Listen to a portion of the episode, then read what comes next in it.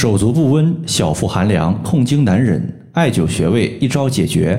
大家好，欢迎收听艾灸治病一百零八招，我是冯明宇。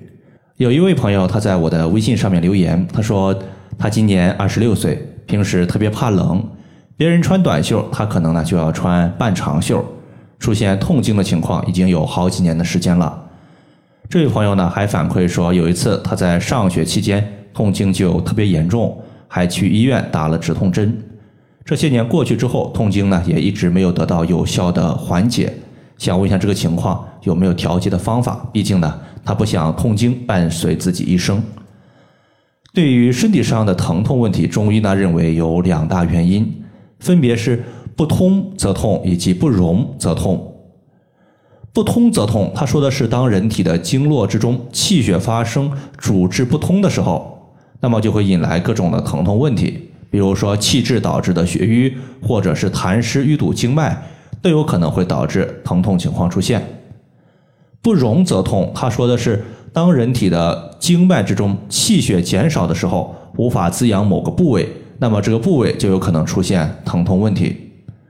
那么今天所提问的这位患者，他的情况属于是哪一类呢？他多半呢属于是寒邪血瘀所导致的疼痛问题。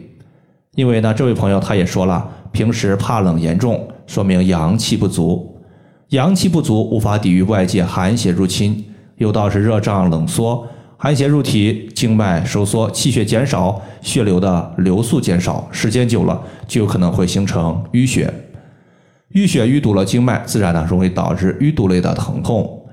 要解决此类情况呢，在这里呢，我和他当时讲了两个方法，第一个方法呢就是穴位艾灸。穴位艾灸，这位朋友呢，距离当时使用已经过了去了将近有三个多月的时间。我接到这位朋友的反馈，也是在上个月的下旬，距离现在呢也有半个多月了。因为当时呢，他是在七月中旬给的我反馈，现在呢已经是八月上旬了。当时呢，他白天中午艾灸的是左侧的穴位，晚上下班艾灸右侧的穴位。睡觉的时候，他会贴敷自发热的艾灸贴，贴在自己的小腹和后腰部位。经过了三个多月的调理，现在呢，痛经已经消失了，月经的淤血量，也就是血块也大幅度的减少。当然，并没有完全消失。主要呢是用到了四个穴位，这四个穴位包括命门穴和关元穴、血海穴以及三阴交穴。这四个穴位呢，我们在用的时候可以划分为两组。第一组呢，就是命门穴和关元穴，因为命门穴内蕴命门之火，也就是人体阳气的根本之所在。艾灸命门穴可以补肾壮阳，驱散体内的寒邪。命门穴它是在我们肚脐的正后方。关元穴是人体元阴和元阳之气的所在之地。艾灸之后呢，可以补阳气，同时关元穴它所在的位置正好是在女性的小腹部位。其实呢，也就是痛经的所在的局部患处，可以作为阿是穴来使用。这两个穴位呢相互搭配，主要呢是以扶阳驱寒为主。关元穴它的位置是在肚脐下三寸。第二组穴位呢是血海穴加三阴交穴。如果说上两个穴位主要调的是气，那么这两个穴位调的主要就是血。因为血海穴和三阴交穴它都归属于足太阴脾经。血海穴呢是血的海洋，可以化解体内的血瘀，避免淤血阻碍经脉，从而导致痛经。对于月经血块过多的朋友，是一个不可多得的好穴位。它的位置呢是在我们屈膝九十度的时候，膝盖骨内侧缘往上两寸。三阴交穴它的功能和血海穴是类似的，只是相对于血海穴来说会更全面一些。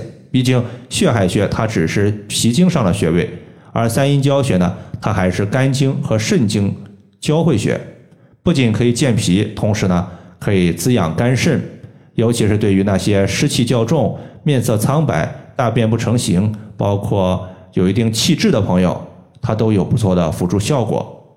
三阴交穴的位置呢是在足内踝的最高点往上三寸。这个患者在艾灸期间，他所使用的艾灸器具也变换过两次。第一次呢，他是追求的效果。就是手持一根长的艾条，直接呢艾灸穴位，一次性呢只能艾灸一个点。大概呢把这四个穴位艾灸完成需要两个小时。后期呢，由于时间紧张，无法支持他这样做，他就改用了艾灸器具。艾灸器具呢，他用的是底部镂空的艾灸罐，比全封闭的这种器具穿透性会更好，但是呢，温度会略高一些。对于他个人来讲，他本身体质偏寒，可以更好的驱寒。同时，大家要注意，如果你皮肤的温度耐受力比较差，那么在选择的时候一定要慎重。在食疗方面呢，我还推荐了一个小的食疗方给他，建议他在月经期间服用。这个食疗方呢，包括当归三十克、生艾叶十五克、红糖六十克。看起来呢，这个方子呢非常小，但它却是出自中医名家蒲福周老先生。对于这个方子呢，我简单的分析一下。当归，顾名思义就是应当归来，可以使乱七八糟的一个月经情况回归到正常，是调节月经的一个佳品，有温补的效果。艾叶属于是纯阳之物，可以驱寒除湿，并且有温经止痛的效果。最后呢是红糖，它也是性温的，能够温经散寒，尤其是对于寒邪所导致的月经疼痛，它有止痛的效果。